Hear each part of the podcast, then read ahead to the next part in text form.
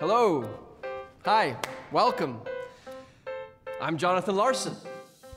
麦嫂表演剧，今天终于轮到倒数时刻，Tick Tick Boom。我们前一阵子在谈那个蜘蛛人无家日的时候，就想说，嗯，我们今天要播出时间，连续把两部跟蜘蛛人发生过关系的片子一起讲。我们前一部录音的是讲《犬三季》哦，里面就是会有蜘蛛女第一代的哦，Kristen Dunst，然后哎那边还有那个。奇异博士康伯拜区哈，大家知道那个第三代的蜘蛛人跟他有非常多互动，因为他们都是复仇者联盟。现在呢，就是第二代的蜘蛛人 Andrew Garfield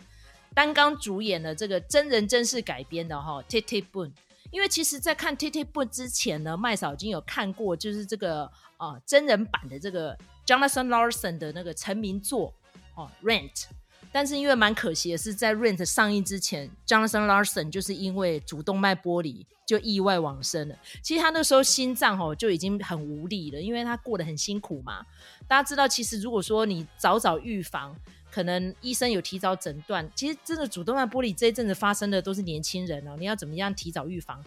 哦，就是时间到了就是这个样子嘛，所以。他没有见证到自己的功成名就，真的有蛮可惜的，英年早逝哦。所以在看这部电影的后面呢，就是有一些片花，大家真的不要提早切掉，可以看到他一些生前的一些样貌。他就是一个非常活泼乐观的年轻人，可是就是一直过得很苦啦。所以他的一些呃失望啊、挣扎啊，跟他朋友之间的一些互动啊，全部都写进去这个歌舞剧《Rent》里面。所以当年我要去看《Rent》的时候，是在我记得好像二零零五还是零六那个时候呢，好莱坞呢呢。就是一直有想说把它改改编成舞台剧哦，改编成电视电影呐、啊。哦，那时候好像是变成电视电影没错，对哦，HBO 要播，就后来好像因为一些制作上的关系就没有。然后，最后有电影版有，二零零七年的时候曾经有拍成电影版。但是呢，叫好没有叫座，因为大家还是怀念那个舞台剧比较有临场的感觉嘛。因为那个时候就是很流行，比如说像芝加哥啊什么的这些哦，把它搬上那个大荧幕之后呢，哦，就勇夺了非常多的奥斯卡奖哈、哦。其实，在最早最早之前，大概六七零年代的时候，有一阵子歌舞片的风潮。好、哦，那甚至于再往前推，在默片时代也蛮多这种歌舞片的，但是进入到近代就比较少一点了，好像是观众的口味的问题。所以现在呢，哦，很感谢这个 Lin-Manuel Miranda，他把这个 Hamilton 美国开国元勋的故事，在二零一五年把它搬上这个歌舞片的时候，哦，这个正席卷百老汇哦，在那个时候甚至于还直接进入到白宫哦去表演给这个奥巴马看哦，而且奥巴马呢还意犹未尽。带着蜜雪儿又进去哦，直接在影厅里面现场观看这个 Hamilton 的演出，听说长好像多达三次之多哦，就他们非常的支持这样子。然后现在呢，看到 lemon deal 呢，因为成功之后，又把他自己当年的成名作 Heights 哈，在高地把它搬成那个。大荧幕版，然后现在呢，得到 Netflix 的译注之后呢，又把这个 Tick Tick Boom，就是这个原作 Jonathan Larson 的故事，再把它搬上哈、这个 Netflix 的平台，而且呢，非常的成功，几乎喜欢看歌舞片的人都很能接受，甚至于像卢卡看歌舞片的经历不是很多，但是他也蛮喜欢的。所以到底这个故事在讲什么，我们就由卢卡来跟大家提点一下吧。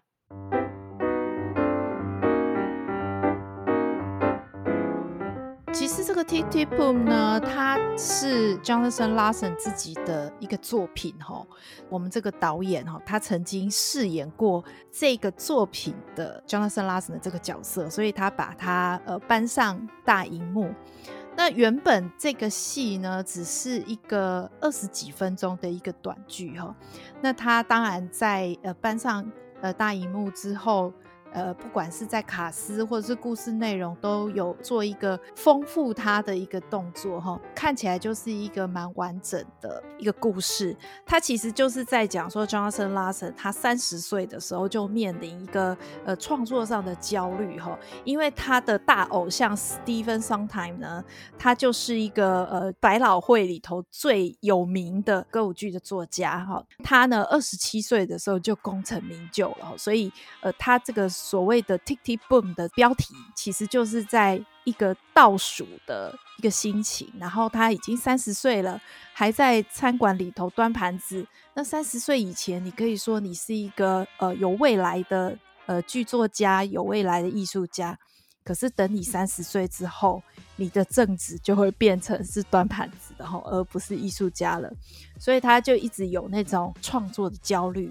那他就把这个创作的焦虑，呃，写成这个 T T Boom 的这个剧。那他是在讲说，他那个时候写了一个剧本，他用各种方法，哈，终于可以演出了。但是问题是呢，他得到这个他的偶像 Stephen Sondheim 的指教哈，那他是跟他讲说，哦，你这个哈，你还缺一首非常关键的歌，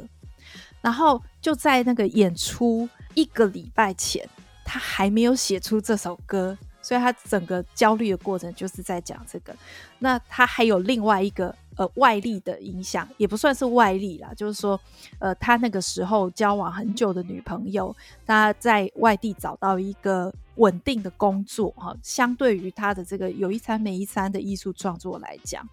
那这个女朋友当然也是觉得说，他很想接受那份工作，那希望这个 Jonathan Larson 可以跟他一起去那个远的比较远的地方去展开新生活，哈。所以就在这个呃内外交迫的状况之下，然后他又被停电了，那他要如何的去呃 deal 他跟女朋友之间的关系，还有他如何去创作那一首非常重要但是欠缺的歌曲哈，这个就是倒数时刻他整个的一个过程。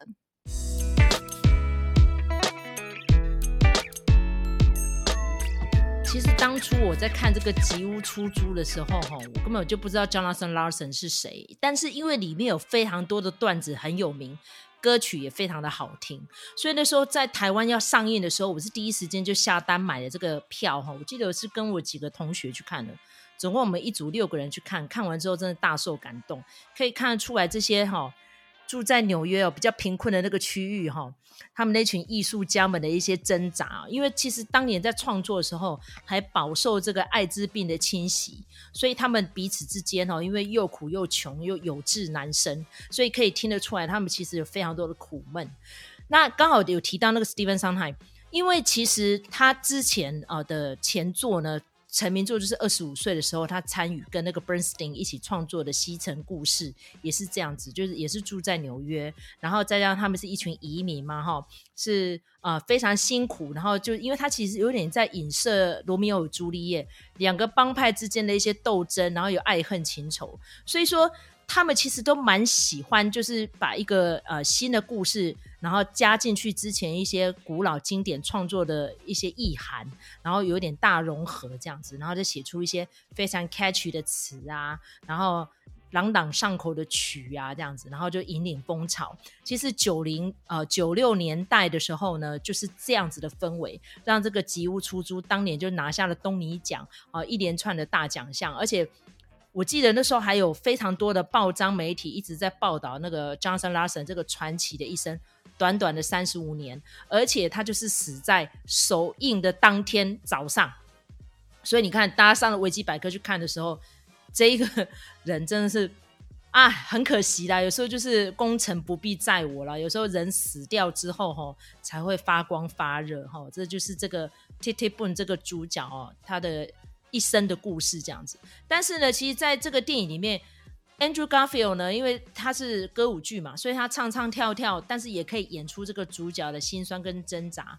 其实我觉得这个戏呢，本身来说虽然不到完美，但是我觉得把它打个八十分应该也是不为过，因为 Andrew Garfield 真的表现得非常的好。因为其实大家知道他不是一个唱跳演员嘛，可是他可以在里面有这样子的表现，在肢体柔软度跟那个舞蹈。跟那个他的心路历程挣扎，我觉得表现的可圈可点哎，所以听说也是这次的呃金球奖跟奥斯卡金像奖的大热门哦，不知道卢卡的评价如何？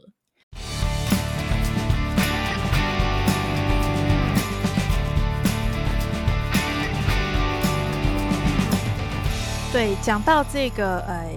，Andrew Garfield，我就觉得说。如果说你之前就知道他是跟这部片子的那个关系是怎么样的话，你就会对于他的演技有另外的评价哈。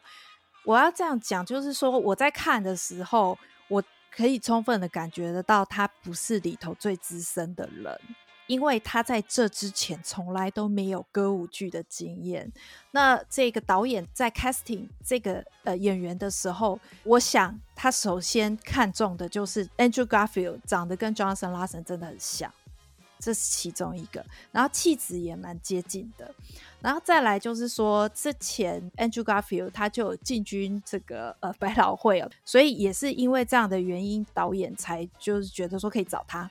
但其实他完全没有唱歌的经验，他是练了一年才加入剧组演这部戏的哈，所以就是也是算是苦学出身吗？但是你。在里头，你就可以很清楚的感觉到他不是专业唱歌的人，但我觉得他的角色的表现力也是蛮好的。当然，这次在讲季里头也算是热门人选啊。而且呢，你看他在那个蜘蛛人里头三代同堂，然后跟这个他的那个演技的那个部分，还是我觉得是很吸引人的地方。就是当然，因为这个角色全部都是他的嘛。蜘蛛人他只是露面一下而已，但是你从他那一下的露面，你就可以感受到他的演技啊。他毕竟也是呃有提名过的人嘛，钢铁英雄啊。对啊，对啊。我想他应该也是属于那种很爱得奖的人。他很有潜力，他那个他就最崇拜李奥纳多啊。他说他从小到大就是想要像他一样，长得又帅，演技又好，然后又受粉丝欢迎啊。啊、所以他说他就是想走他的路线呢、啊。哎、欸，很多人的梦想都是想要当李奥纳多，好不好？又有钱，又可以做慈善，又可以拿到影帝。其实这整部片里面最有歌唱实力的就是凡妮莎哈金斯啦，感觉出来他就是唱将啊，他就一个人可以撑全场的。你看他多厉害，硬底子的啊。然后那个女朋友也唱的很好啊，我觉得女朋友的那段就是让我哭哎、欸，那段好棒哦。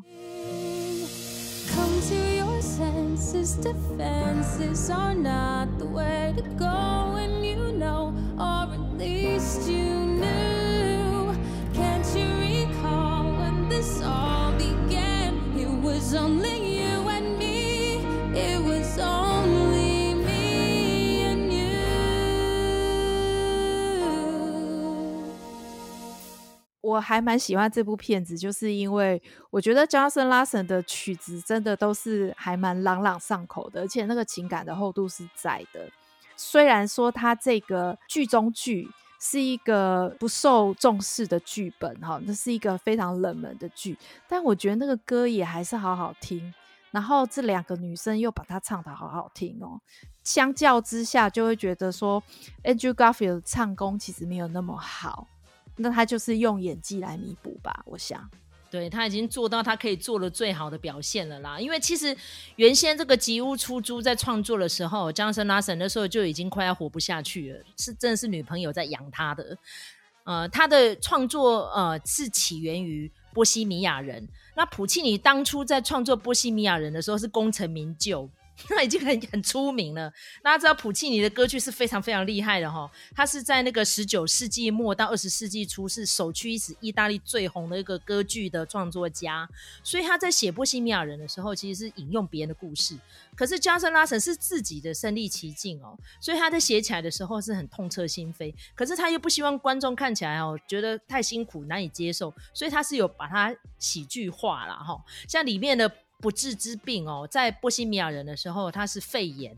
但是在吉屋出租的时候就变成艾滋病。结果没想到，这竟然是在首演的当天，他是死于这个主动脉剥离。所以你看，就戏如人生啊。所以听说看波西米亚人之后结束，大家不能马上离席，一定要站起来大声的喊谢谢你，Jonathan Larson。这样子呢，观众才不会出去遇到不治之症。大家可以看到维基百科有写到这个魔咒，因为大家知道，其实是在 live 演出的时候，你不是说 wish you luck，你要讲说 break your leg，就是要让你断一只腿啦，断一只腿你才不会带赛。就是你人如果太成功，就是 take it all，然后马上衰运就会来。所以他们那时候说 Jonathan Larson 就是因为没有遵守这样的规矩，没有说 break a leg。然后就哎、就挂了这样，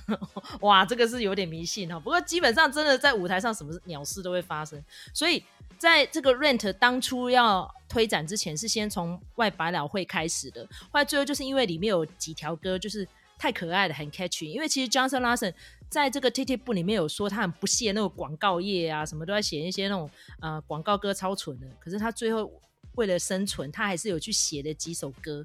哎，还蛮卖的哦。听说他有写过类似像是那种家庭电器用品，还是说什么早餐谷麦片那种的，他有写。哦，所以他就刚好用那几条歌来付一下他的租金啊，他的暖气啊，他的水电这样子，所以他还是苦撑，要撑到这部作品可以让他流芳万世。当然，最后他没有亲眼见证啊，哈。所以我们看到这个 Andrew Garfield 在里面的一些挣扎，然后他对于成功的渴望，然后他得到这个上海这个名师的指导跟啊、见证哦，所以他是很开心很雀跃哈。所以看得出来这个年轻人呢。的一个成长史啦，哈，所以如果你现在觉得你的生活过得不是很顺啊，都不知道你未来在哪里，看看这部片可能会得到一些感想。真的，哎、我们的前途还是很光明的。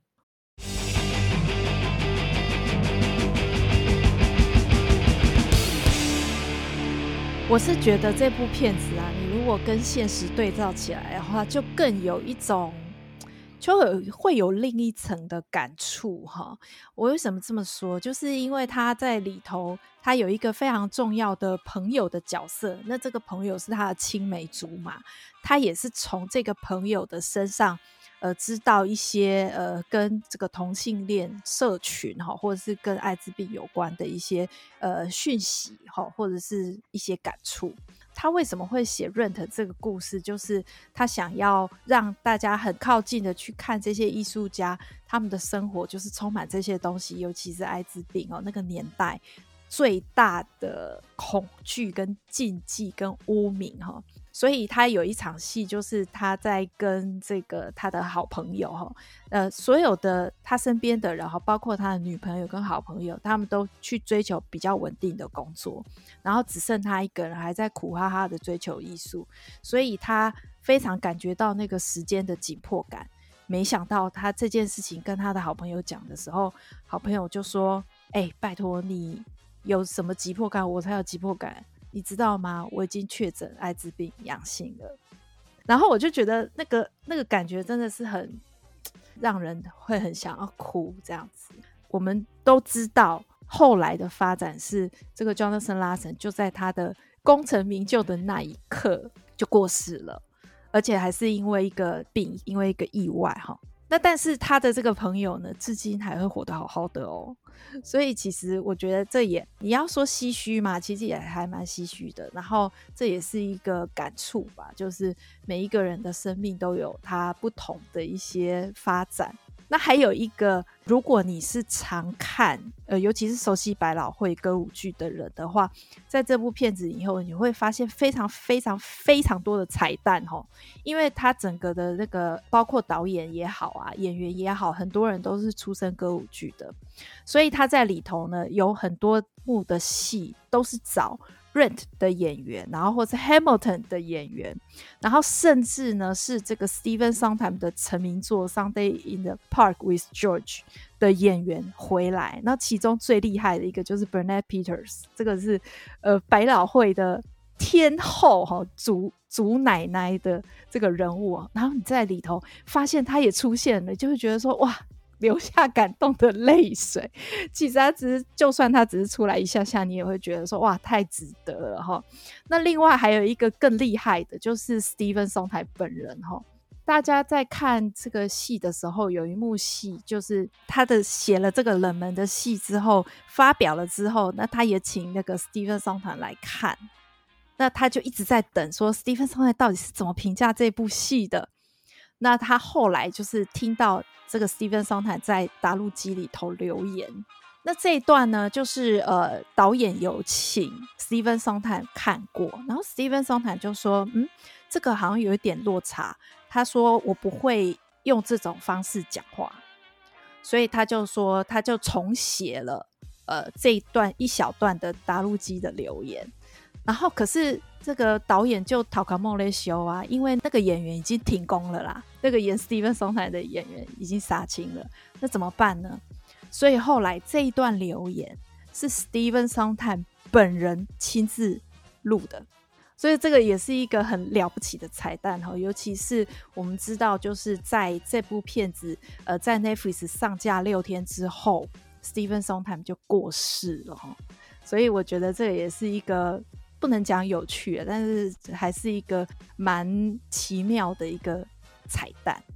就是戏如人生呐、啊，有时候就是这样，就是意外不知道什么时候来啦。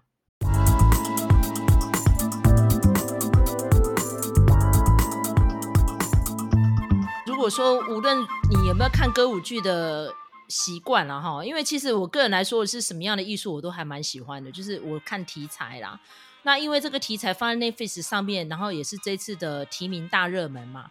感受一下 Andrew Garfield 跟这群演员们的诚意哦，还有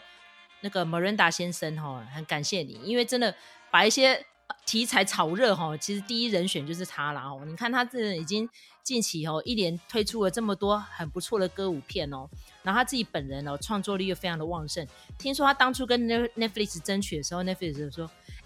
你的 Hamilton 是放在迪士尼，怎么不是去找迪士尼合作？” 哈哈，很好笑。然后没人打说，听说他在宣传的时候一直有提到说：“嗯。”我会做一个比较不一样的，因为里面会提到各种的疾病这样的。因为 Rent 里面大家知道里面各种病都有，因为真的是穷苦人家啦。因为当初普契尼在创作这个波西米亚人的时候，他也是跟。他的朋友之间有经历的一些反目啊，然后也跟当代一些不容啦，因为他其实就是讲到他那时候在成名过程当中经历过那种又苦又穷，然后众人唾弃的日子，其实跟 Larson 在创作这个 Rent 历程也是蛮类似的。所以当年 Larson 就是很想要把这个波西米亚人把它改编成现代版，然后可是就是种种的挫折，我们刚刚前面也有提到了。所以说每个人都有他不顺利的时候，但是你绝对不要放弃希望。无论这一个功成名就会不会在你有生之年达成，但是你只要努力过了啊、呃，曾经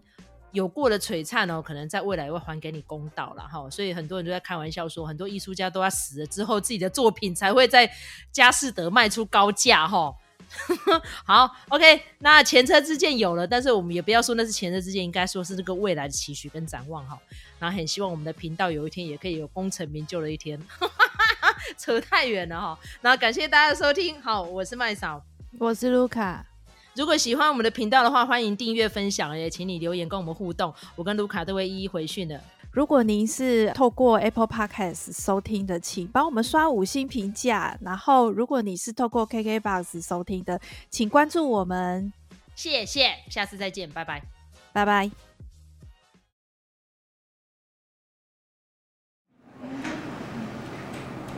Dreaded moment arrives.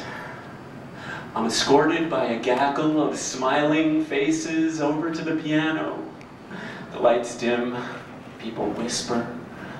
The darkness is pierced by a blinding. I never knew 30 candles could make so much light. they want me to sit down and play? Happy birthday for myself? Hmm.